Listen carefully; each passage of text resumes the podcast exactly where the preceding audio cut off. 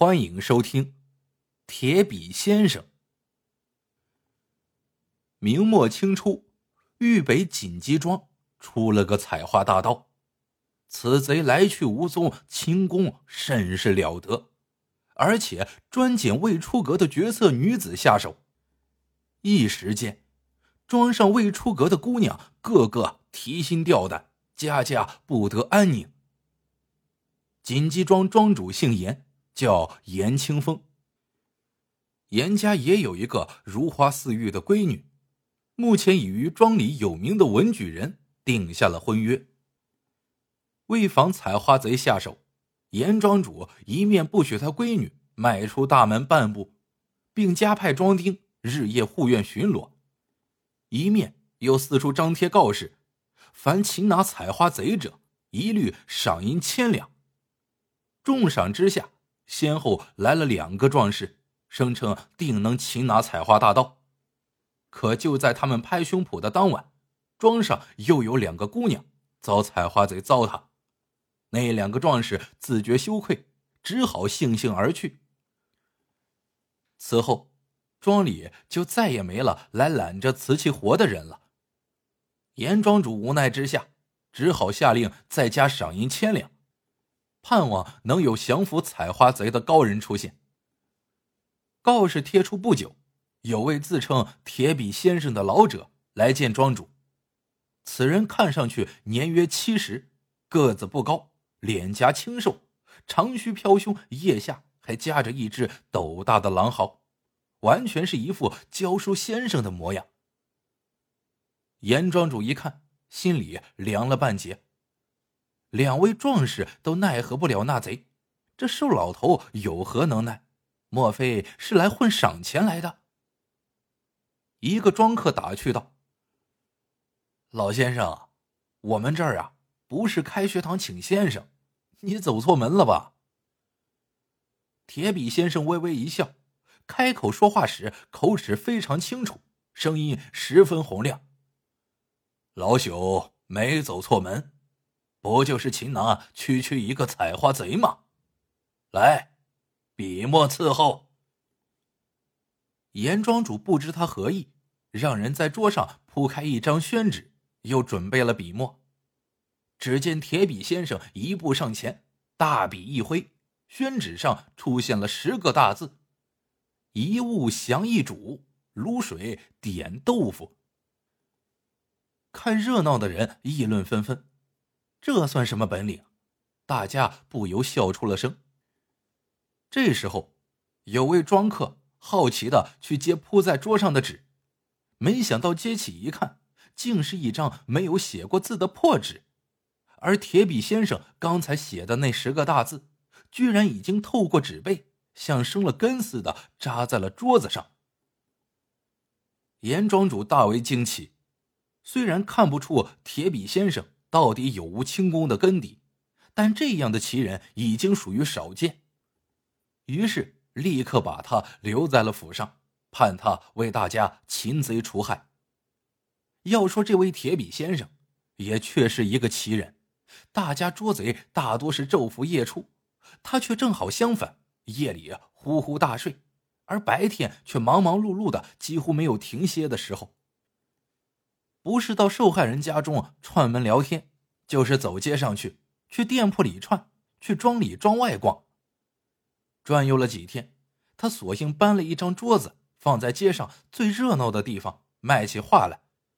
只见他在桌上铺开宣纸，一阵阵挥毫泼墨之后，一个个风情万种的女子便跃然于一张张纸上，花的落款统统是花中君子。要知道。这花中君子的名声在当地可了不得，传说他原是江湖上一位专画美人的画怪，因画而出名。人们向来只见其画，未见其人，所以今天一看花中君子当街现身，消息立刻传开，都来一睹他的风采。街上的人越聚越多。临近中午时分，街当心分外热闹。这时。只见一位白发银须、精神矍铄的老头从人群中挤了出来，走到铁笔先生跟前，满脸怒气的大声呵斥：“哪来的狂徒，竟敢假冒我花中君子的名号！再不滚蛋，休怪我将你报官问罪！”铁笔先生冷声一笑：“老夫休得口出狂言，有能耐不妨也来一副，让众人看看，到底谁是冒牌的家伙。此话当真？岂能有假？”白发老头朗声应道，之后袖子一挽，大笔一挥，顷刻间，一位眉是眉，眼是眼。桃红唇、胭脂脸的绝世美女，栩栩如生的出现在了画纸上。落款也是花中君子。人们想不到，眨眼之间会突然冒出来两个花中君子，一时也分辨不清他们到底哪个是真，哪个是假。就在众人惊疑之际，铁笔先生突然一声断喝：“畜生，哪里走！”喊话间，嚓的一声，他甩出了手中的狼嚎。几乎是与此同时，白发老头已掠上众人的头上，如脱弦之箭，窜出一丈多远。不过，他还是慢了一步，被狼嚎击中，应声跌倒在地。众人一阵惊呼：“这老头莫不是采花大盗？”于是，铁笔先生带领大家一拥而上。把白发老头捆了个结结实实，扭送到了县衙大堂。白发老头一见县太爷，就跪地磕头，连喊冤枉。大人，小的私查暗访，发现了采花大盗，可恨此贼武艺高强，小的遭其暗算，反被诬陷，求大人为小的做主啊！县太爷一拍惊堂木，喝道。大胆！下跪者何人？竟敢在本官面前胡言乱语！白发老头回答道：“大人，我是文举人呐。”闻讯赶来的严庄主此刻刚好一脚跨进衙门，一听白发老头自称是他家的乘龙快婿文举人，指着老头就骂：“大胆狂徒！”竟敢如此胡言！我家姑爷岂是你这等败类？白发老头见严庄主和县太爷不信，只好脱下发套，摘去胡须，露出了年轻俊美的面容。县太爷一看，眼前这个老头果真是文举人，傻眼了。文举人怎么可能是采花大盗呢？一定是受人诬陷。于是，一拍惊堂木。冲着扭送文举人来县衙的铁笔先生吼道：“大胆淫贼，你敢嫁祸于人，还不快快从实招来！”谁知铁笔先生不惊不慌，面无惧色，当堂道出了一个令众人不敢相信的事实：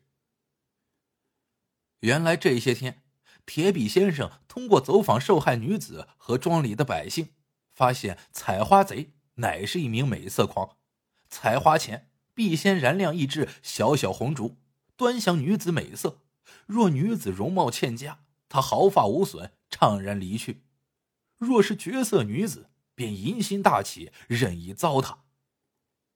一天，铁笔先生路过一家字画店时，偶然发现一幅落款“画中君子”的美人画。凭他几十年磨练丹青的独特眼光。很快就从画中捕捉到了受害女子张家小姐的眼睛、李家小姐的小嘴、刘家小姐的脸蛋，而这些女子平日里都是大门不出、二门不迈的大家闺秀。由此可见，这个花中君子分明就是那个作恶多端的采花大盗。铁笔先生于是向字画店老板打听美人画的来路，老板说。他是一位不肯透露姓名的人送来的。为了引出这个画怪，铁笔先生决定在街头冒花中君子之名卖画，激他出来。而那个花中君子呢，哪里料到铁笔先生卖画其实是故意设计，他根本没把铁笔先生放在眼里。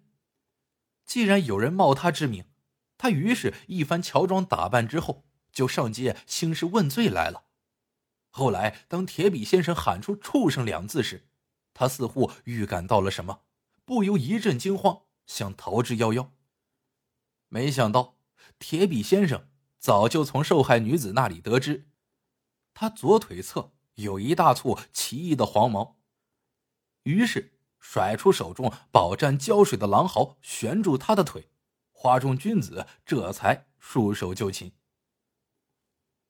堂上堂下所有的人听完铁笔先生的话，都不敢相信自己的耳朵。县太爷命衙役当堂验看，果然发现文举人左腿侧有一大块黄毛，只是已经被胶水沾没了，留下了飞鹰样的胎记。文举人此时还想狡辩，这时被派往文举人家搜查的衙役已经把搜查到的那些受害女子的内衣都呈上堂来。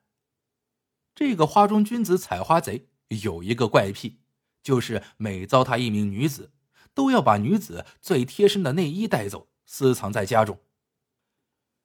文举人终于像霜打的茄子一样蔫了下来。